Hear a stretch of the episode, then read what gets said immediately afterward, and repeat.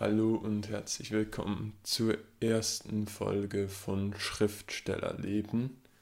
In dieser Sendung oder in diesem Podcast werde ich einmal wöchentlich sagen, was ich diese Woche geschrieben habe, was ich diese Woche gelesen habe oder auch was ich diese Woche übers Vermarkten gelernt habe. Wir fangen jeweils zuerst mit dem Thema Schreiben an. Und zwar habe ich diese Woche am Sonntag meine vorerst letzte Kürzesgeschichte auf meine Website geladen, auf die Plattform Wattpad geladen, auf die Plattform Sweet geladen. Und zum Start möchte ich euch diese Kurzgeschichte einfach mal vorlesen. Rahel spielt den langen Ball in die schmale Gasse zwischen die beiden gegnerischen Innenverteidigerinnen. Alicia nimmt im Rücken ihrer Gegenspielerin Tempo auf, erreicht den Ball vor der herausstürmenden Torhüterin und lupft ihn über sie hinweg. Auf der Tribüne jubelt das Publikum verhalten, vermutlich weil viele es wissen.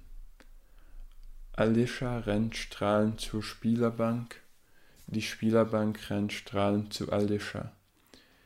Sie liegen sich in den Armen, jauchzen, sie wissen es nicht, du hast es ihnen noch nicht gesagt, aber du weißt es und stehst etwas abseits, den Blick von deiner Mannschaft abgewandt, Tränen stehen dir in den Augen, drei Pfiffe, es ist aus, Erst jetzt sehen die Spielerinnen dein Gesicht und wissen es sofort. Die EM im eigenen Land ist für sie gelaufen. Es sind mehr Zuschauer gekommen, als du erwartet hättest. Sie stehen und spenden deiner Mannschaft Applaus. Eine einsame Träne kullert über deine Wange. Du willst gerade deine Mannschaft zusammenrufen, da bemerkst du zwei junge Männer, die gestikulierend am Geländer der Tribüne stehen. Der eine hält sich ein Telefon andeutend die Hand ans Ohr, der andere streckt zuerst alle zehn Finger hoch, dann zeigt er auf Alicia. Alicia steht so offensichtlich mit dem Rücken zu ihnen, dass du es weißt. Du legst ihr dem den Arm um die Schulter und rufst die anderen dazu. Deine Mannschaft formt einen Kreis. Die Idee für diese Kurzgeschichte, die übrigens den Titel Schlussendlich trägt, kam mir, nachdem ich den Fußballmatch der U19 Frauennationalmannschaft der Schweiz gesehen habe, an der Heim-EM. Sie spielten dort im letzten Gruppenspiel gegen die Norwegerin, glaube ich. Und innerhalb weniger Minuten kamen da sehr viele Emotionen auf, weil einerseits die Schweiz das 3-1, glaube ich, schoss und mit einem 3-1 wäre die Schweiz weiter gewesen, wäre da nicht im Parallelspiel das Ergebnis zwischen zwei anderen Mannschaften ungünstig gewesen. Also ich glaube, Frankreich hat gewonnen, aber sie hätten unentschieden oder verlieren, unentschieden spielen oder verlieren müssen, damit die Schweiz weitergekommen wäre. Und dann kam es eben gegen Ende des Spiels, nein, nach dem Ende des Spiels zu dieser Szene, wo die Kamera auf zwei junge Männer schwenkte, die so eindeutige Zeichen in Richtung der Torschützin zum 3-1 gemacht haben. Im Sinne von, hey, Süße, ruf mich an. Und ja, das hat mich schon ein wenig genervt, weil man muss bedenken, diese Spielerinnen, die trainieren jahrelang für so einen Moment und dann hat es da junge Männer, Zuschauer auf der Tribüne, die nichts anderes im Kopf haben als dass sie jetzt unbedingt ein Date oder mehr mit einer dieser Spielerinnen wollen. Und vielleicht noch ein Fun Fact oder noch eine zusätzliche Komponente zu dieser Geschichte ist, dass Alicia, Alicia Lehmann, die gibt es wirklich, hat sich dann einige Monate später über Social Media als lesbisch geoutet. Also sie steht überhaupt nicht auf Männer. Das macht die Sache nur noch komischer eigentlich. Dann habe ich, glaube donnerstags oder mittwochs ein neues Romanprojekt gestartet. Also ich habe schon mehrmals versucht, einen Roman zu schreiben, aber das Problem war immer, dass das Projekt entweder zu kurz wurde oder was bei, beim letzten Versuch der Fall war, dass die erste Fassung zwar über 200 Seiten hatte, aber ich fand diese erste Fassung einfach so schlecht und dann habe ich sie ewig lang ruhen lassen. Dann habe ich versucht, sie zu überarbeiten, aber ich habe sie mit dem Panzer-Verfahren von Stephen King aus diesem Buch hier, Das Leben und das Schreiben, wo er sagt, man sollte jeden Tag schreiben und zwar mindestens 1000 Wörter. Nach diesem Verfahren habe ich das Buch geschrieben und gemerkt, dass man als Panzer beim Überarbeiten richtig am Arsch ist. Und deshalb habe ich dann dieses Projekt irgendwann aufgegeben, habe übergewechselt zu Kürzesgeschichten, also wirklich Kürzesgeschichten. Ihr habt es ja vorher gehört, die sind vielleicht 300 bis 500 Wörter lang, sind mehr so Anekdoten. Und plötzlich, weil es mir auch, sagen wir mal, mental, psychisch sehr gut geht momentan, hatte ich die Motivation, ein neues Romanprojekt zu starten. Und diesmal wähle ich einen gegensätzlichen, ein gegensätzliches Prinzip des Romanschreibens, und zwar extremes Plotten, wie das eher so J.K. Rowling oder ähnliche Autoren machen. Und zwar stütze ich mich hierbei auf das Buch First Draft in 30 Days. A Novel Writer's System for Building a Complete and Coher, coher keine Ahnung, wie man das ausspricht, Manuscript von Karen S. Wiesner. Und in diesem Buch wird eigentlich aufgeteilt in 30 Tage gezeigt, wie man einen Roman so gut plottet, dass die erste Fassung, the first draft, so gut ist, dass man eigentlich praktisch keine strukturellen Überarbeitungen mehr vornehmen muss, sondern nur noch so halt Satzbau und solche Dinge anschauen muss. Also vielleicht noch zwei, dreimal durchlesen. Also wir werden ja sehen, ich habe es noch nicht ausprobiert. Und ja, momentan bin ich im Buch bei Tag 2, aber ich habe schon an drei Tagen oder vier Tagen daran gearbeitet. Also ihr seht, diese Einteilung in Tage, in 30 Tage sollte man nicht zu genau nehmen, gerade wenn man das erste Mal mit diesem Prinzip arbeitet. Was ich bisher gemacht habe, also in einem ersten Schritt macht man sogenannte Skizzen der Charakteren. Da legt man Namen fest, da legt man fest, was diese Charakteren für eine Rolle haben. Da legt man fest den Hintergrund der Charaktere, interne und externe Konflikte, einfach so noch nicht alles, aber was einem gerade in den Sinn kommt.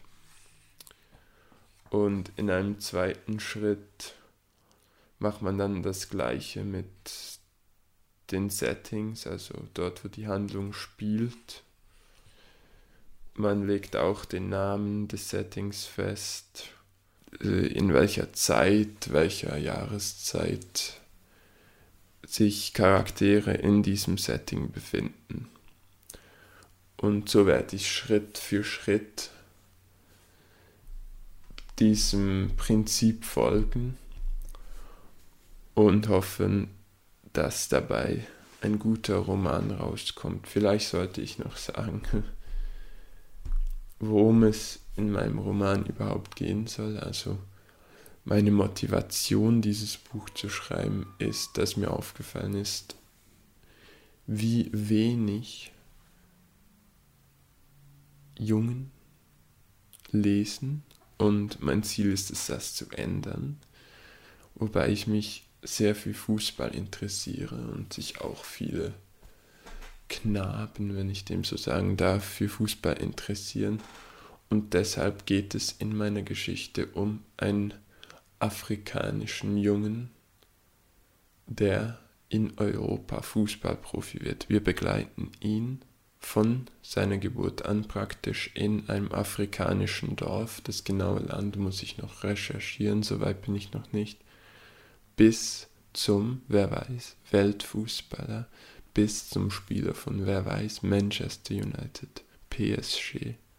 Wir werden sehen. Also vom Prinzip her etwa so wie The Journey, wenn ihr das kennt, bei der FIFA-Serie von EA, also dem Game. Dann gehen wir doch auch schon zum nächsten Thema über oder zur nächsten Kategorie, wenn man der so sagen kann, und zwar dem Lesen. Ich muss ehrlich gestehen, dass ich diese Woche viel gearbeitet habe und deshalb nur wenig zum Lesen kam. Ich glaube, es war Samstag, vielleicht war es auch noch Freitag, dann würde das nicht mehr in diese Woche gehören, weil ich nehme den Podcast samstags auf und dann definiere ich die Woche von Samstag bis Samstag, aber ich glaube, es war samstags, dass ich von Arthur Conan Doyle, wenn ich das jetzt richtig ausgesprochen habe, eine Studie in Scharlachrot gelesen habe, fertig gelesen habe. Es ist ein kurzes Buch, ich glaube das 33. oder 34. das ich dieses Jahr gelesen habe. Ich schaue gerade 160 Seiten. Hier fand ich die Ausgangslage ganz spannend, vielleicht zu spannend. Und zwar treffen sich hier Sherlock Holmes und Dr. Watson zum ersten Mal. Und zwar ist Dr. Watson verwundet aus dem Krieg zurückgekehrt, hat finanziell, ja nicht Nöte, aber einen finanziellen Engpass, sagen wir, und sucht jemanden, mit dem er die Wohnung teilen kann. Und durch einen gemeinsamen Freund kommt dann Sherlock Holmes in Frage und dort wundert sich Watson zuerst darüber und er traut sich komischerweise nicht zu fragen, was denn dieser Holmes, welcher Tätigkeiten dieser Holmes nachgeht. Und mit der Zeit findet er dann natürlich heraus, dass er eine Art Privatdetektiv kann man nicht sagen, aber er hilft den Ermittlern, den Polizeiermittlern Londons dabei, besonders knifflige Fälle zu lösen. In diesem konkreten Fall von einer Studie in Scharlachrot geht es darum, dass zwei Männer tot aufgefunden werden. An den Wänden oder an der Decke steht Rache, und es sind keine Spuren, eindeutige Spuren zu finden.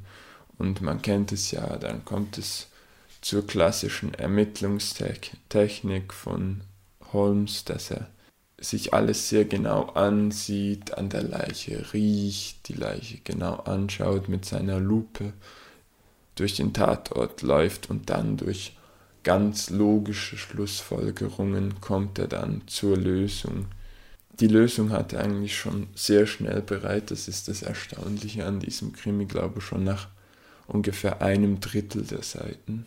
Unglaublich schnell. Und dann wird so wie die Hintergrundgeschichte der Opfer, aber auch des Mörders erzählt. Das war für mich etwas Neues in einem Krimi, hat mir ehrlich gesagt nicht so gefallen. Vielleicht es war nicht unbedingt vonnöten, man hätte auch darauf verzichten können, dann wäre allerdings das Buch noch kürzer gewesen. Ich weiß wirklich nicht, was ich von diesem Krimi halten soll. Auf Goodreads, da könnt ihr mich auch als Herr Schriftsteller finden, habe ich dem Buch, glaube ich, drei von fünf Sternen gegeben, was für mich ein Buch ist, das okay war, ein okayes Leseerlebnis. Es hat mir nicht besonders viel Freude bereitet, aber ich habe auch nicht groß mit dem Gedanken spielt, gespielt, es abzubrechen. Also es war in Ordnung. Dann war ich mit den letzten Büchern, die ich auf Amazon bestellt habe, auch schon durch und ich musste mir neue bestellen. Allerdings, wie vielleicht, vielleicht, hoffentlich nicht, an meinem Akzent, an meinem Dialekt, wie man dem auch immer sagen will, erkennt, komme ich aus der Schweiz und bis die Bücher von Amazon in die Schweiz geliefert werden, dauert das immer eine Weile. Deshalb habe ich ein E-Book angefangen zu lesen, das ich noch in auf meinem Kindle-Account tummelte, und zwar Der Prozess von Kafka. Keine einfache Kost. Und ich habe dann auch nicht lang darum, darin gelesen, weil es doch zu schwere Kost war für das, dass ich meistens noch am Abend lese. Mehr zur Unterhaltung, klar auch um zu lernen, aber also um mich als Schriftsteller zu verbessern, aber vor allem auch als Unterhaltung. Deshalb habe ich dann übergewechselt zu Das Schicksal in Person von Agatha Christie, einer ihrer zahlreichen Krimis. Nicht mit Poirot, sondern mit Miss Marple. Miss Marple habe ich bisher, glaube ich, erst etwa ein Buch da, Paddington Station, ist, glaube ich, auch mit ihr gelesen. Das hat mir gut gefallen. Das Buch habe ich jetzt leider abgebrochen, nach ungefähr 100 Seiten, weil es nicht besonders spannend war, sehr lang gezogen und aber auch, weil dann irgendwann die Bücher von Amazon geliefert wurden. Und die werde ich euch jetzt auch noch kurz vorstellen. Bereits angefangen zu lesen. Ich bin ungefähr auf Seite 30 habe ich ein wenig Leben bisher, aber das, was kann man nach gut 20 gelesenen Seiten schon sagen, aber bisher hat es mich noch nicht so gefesselt. Dieser 1000 Seiten Brocken habe ich bei vielen Booktubern gesehen, hat super Bewertungen auf Goodreads. Und als Taschenbuch bei Amazon nur 11 Euro, da musste ich einfach zugreifen. Und ich hoffe natürlich, das wird eine richtige emotionale Achterbahnfahrt. Über den Inhalt gehört bis jetzt, es geht glaube ich um drei Freunde, vier Freunde, bin ich gerade nicht sicher. Und wie der Titel schon antönt wird, da ihr Leben beleuchtet und die Autorin kann sehr gut in den Kopf ihrer Protagonisten Protagonisten eindringen und diese Emotionen sehr gut darstellen. Und darauf bin ich sehr gespannt. Und das zweite Buch, da hat die Schweizer Zeitung, die Neue Zürcher Zeitung, einen großen Einfluss auf mich gehabt. Da waren immer wieder sehr positive Kritiken drin in dieser Zeitung über dieses Buch und aber auch online hat super Bewertungen, glaube ich.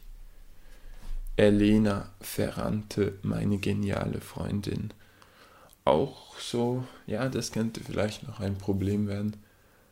So viel ich weiß, auch etwas ähnlich wie Ein wenig Leben von Hanya Yangaihara. auch so ein Porträt eines Lebens spielt in Italien, in Neapel. Und ja, ich freue mich darauf. Ich glaube auch vom Schreibstil her sehr interessant. Unglaublich gut, unglaublich billig bei Amazon, muss auch mal gesagt werden. Glaube ich auch 10 Euro oder so. Für ein 500-seitiges Taschenbuch von sehr hochwertiger Qualität nicht schlecht, würde ich sagen. So viel zum Lesen. zur Kategorie Lesen.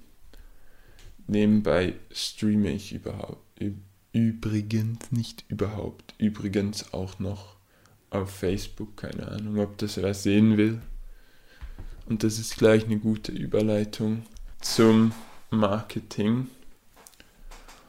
Und da habe ich angefangen, vor gut einem Monat äußerst aktiv zu werden. Twitter nutze ich mittlerweile. Dort habe ich momentan am meisten Follower, obwohl ich weiß, man sollte ja auf die Followerzahl nicht zu viel Acht geben. Was ich über Twitter gelernt habe in den letzten Wochen, man sollte auf jeden Fall einigen Leuten folgen, so mehreren hundert am besten. Man sollte regelmäßig auf Tweets anderer reagieren, heißt antworten, mit anderen Gespräche führen, in schriftlicher Form halt. Ja, posten selber. Sicher kein Copy und Paste von anderen Plattformen wie Instagram. Die machen es einem ja sehr einfach, die Posts direkt auch auf Twitter zu übertragen. Das kommt nicht so gut an. Buchzitate bin ich mir noch unsicher. Ob das gut ankommt, äh, sicher immer gut ankommt, wenn man persönliche Probleme, Ratschläge zu persönlichen Problemen auf Twitter postet, sich auf eine Diskussion einlässt, wobei da dann auch irgendwo mal eine Grenze sein muss, weil Privatsphäre einzuhalten, die eigene, wäre natürlich schon gut. Also man sollte es nicht übertreiben und nicht allzu intime Momente auf Twitter veröffentlichen. Aber ich denke, das ist den meisten Menschen auch klar. Natürlich, eine ganz bekannte, schon lange haben die Menschen diese Plattform auf dem Schirm. Sie nennt sich Facebook. Und ich muss sagen, ich bin sehr enttäuscht, was Facebook angeht. Die App ist gerade dann schlecht, scheiße, wenn ich das mal sagen darf, wenn es um die Verwaltung einer Fanpage geht. Die App hat Fehler, stürzt regelmäßig ab, es ist schwierig. Facebook bietet ja wie Instagram, weil Instagram gehört Facebook, bietet Facebook sogenannte Stories an. Aber es ist äußerst schwierig über das Handy und wie will man das machen, wenn nicht über das Handy? Über das Handy auf der Facebook-Page eine Story zu veröffentlichen. Es geht fast nicht. Und wie kann das sein? Facebook ist ein Milliardenunternehmen und sie können keine anständigen Apps produzieren. Das passt nicht in meinen Kopf, aber vielleicht passt es in euren. Schreibt es in die Kommentare. Gibt es nicht beim Podcast aber ich veröffentliche das auch auf, Face äh, auf Facebook, sage ich schon, auf YouTube. Ja, so viel dazu. Man soll sich nicht zu fest aufregen. Man soll ja positiv denken. Gehen wir also über zu einer weiteren Plattform, die mir dann hingegen wieder sehr gut gefällt. Sehr, sehr gut. Und zwar nennt sich diese Plattform Instagram. Das Story Tool finde ich sicher sehr gelungen, weil man da schnell teilen kann, was man gerade tut. Ein bisschen wie ein Vlog auf YouTube, einfach nicht so hochwertig und die Leute schauen es trotzdem. Ich meine, von meinen was habe ich, 60, 70 Followern schauen das regelmäßig ungefähr 15 Leute. Das ist keine schlechte Quote. Und dieses Story-Tool, das kennt ihr ja wahrscheinlich, kann man auch gut nutzen, um Buchzitate in Postform umzuwandeln. Also man kann da einen Text eintippen, dann einen Screenshot machen und diesen Screenshot dann auf als Post im Feed veröffentlichen.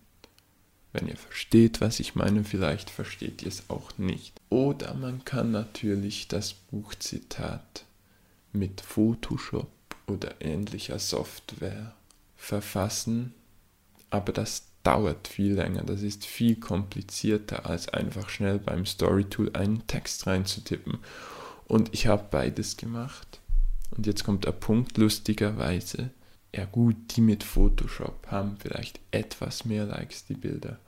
Aber die mit dem Story-Tool bearbeitenden Buchzitate waren auch sehr erfolgreich und es kostet weniger Zeit. Das hat mich überrascht. Habt ihr auch solche Erfahrungen gemacht? Schreibt es, ich weiß nicht wohin, in die Kommentare. Schreibt es mir auf Twitter, Herr Schriftsteller. Ihr entscheidet, ich bin überall anzutreffen. Genug davon. Bezüglich Marketing spreche ich vielleicht noch ein letztes Thema an, und zwar die beiden Social Reading, wie soll man dem sagen, die beiden Plattformen Wattpad und Sweek.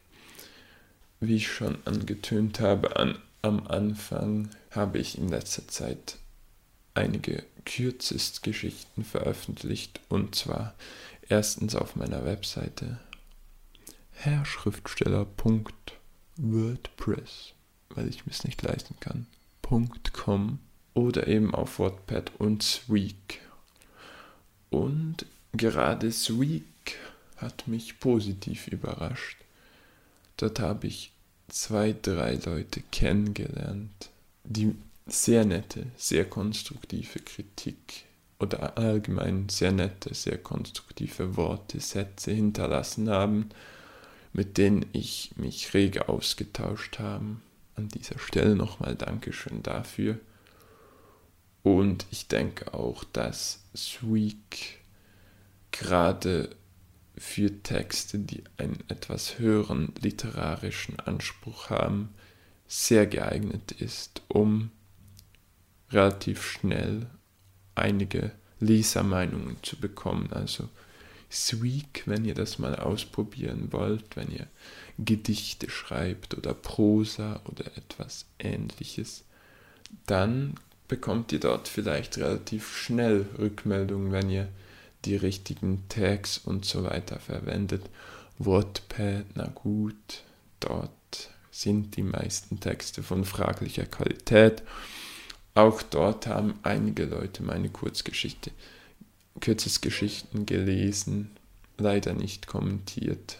Eine Novelle oder jedenfalls eine Geschichte in Novellenlänge, die ich dort veröffentlicht habe, hat fast 100 Reads bekommen, aber soweit ich weiß auch fast keine Kommentare. Also mit den Kommentaren geizen sie auf WordPad ein bisschen und das ist schade, weil das gerade das ist, was Schriftsteller bzw. Autoren gerne haben möchten.